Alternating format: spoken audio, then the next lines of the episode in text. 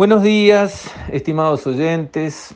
En estos tiempos tan complicados de la pandemia, la crisis económica, es bueno hacer un alto en el camino y mirar a la filosofía que tanto nos ha enseñado, tanto nos ha enriquecido, especialmente aquellos grandes clásicos, ¿verdad? Increíblemente, hace 2500 años, a la vez, todo junto, en el planeta se dio un brote filosófico espectacular.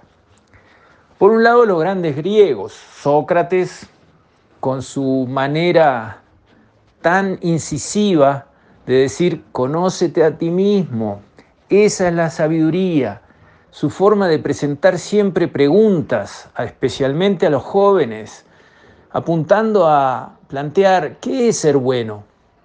¿Por qué hay que ser un buen ciudadano. ¿Qué quiere decir ser feliz? Y luego su discípulo, Platón, que nos puso en tela de juicio lo que vemos, la alegoría de la caverna. No todo es como parece. Hay una realidad que puede estar detrás de las apariencias. Y aquel concepto de alimentar dentro de nosotros la parte buena, aquel, aquella parábola del carro alado que llevaba un caballo negro y un caballo blanco, y según el jinete cómo pudiera manejar al caballo bueno y al caballo malo iba a ser el transcurso de su vida. Bueno, ese mismo concepto aparece en los pueblos originarios desde siempre.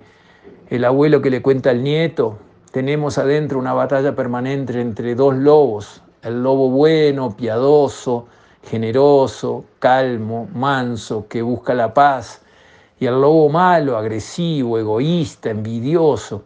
Y el nieto le pregunta al abuelo, ¿y qué lobo va a ganar, abuelo? Y el abuelo contesta, el que tú alimentes.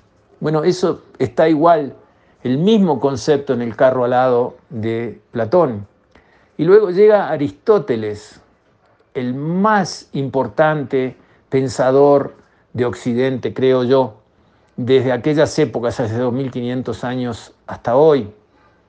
Aristóteles nos presenta el concepto del justo medio, del equilibrio. Él fue el que dijo, la virtud está al medio de dos vicios. La virtud de cuidar el dinero está al medio del vicio de ser un machete, un insoportable tacaño, y en el otro extremo gastar como un marinero borracho.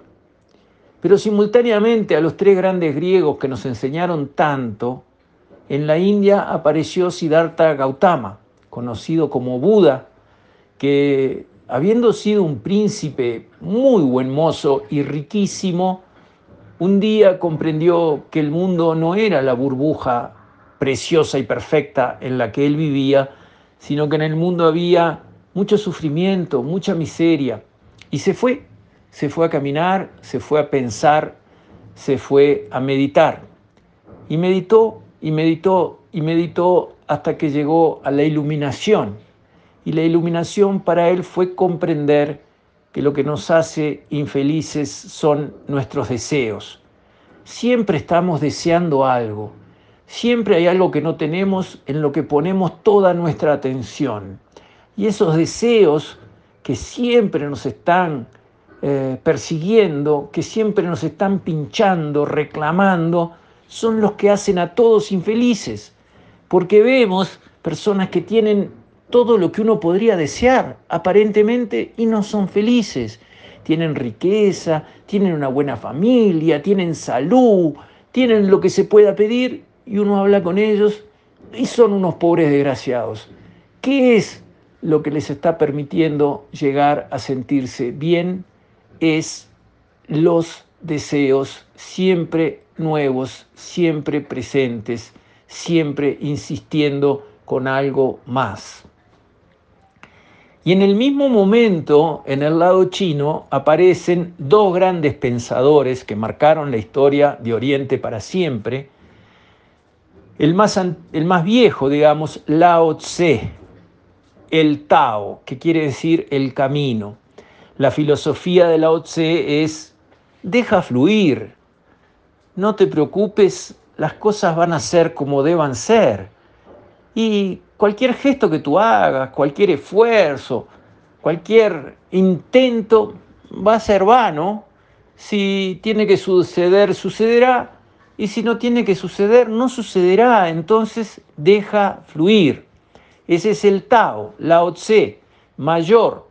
Luego llegó Confucio, más joven. Dice la leyenda que se encontraron una vez Lao Tse muy mayor, Confucio muy joven. Confucio lo opuesto a Lao Tse.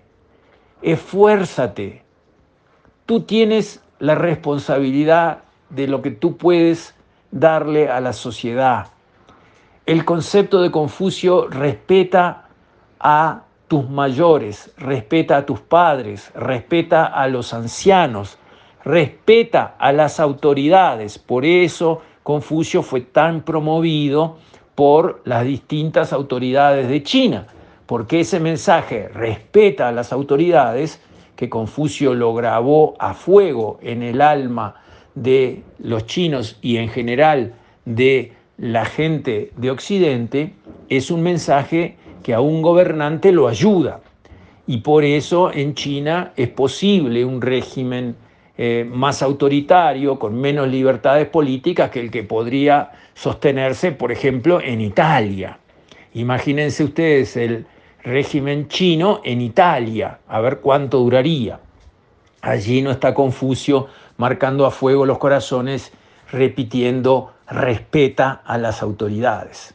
Y el que hizo la síntesis entre el Confucio que dice, esfuérzate, sé responsable de ti mismo y saca adelante lo mejor de ti, y el Lao Tse que dice, deja fluir, no hay nada que puedas hacer que cambie las cosas que van a suceder, llega con el nieto de Confucio, Tse Tse, que toma de los dos, de su abuelo y de Lao Tse, partes de su filosofía para hacer una síntesis que permita vivir mejor. Estos son temas que dan para reflexionar.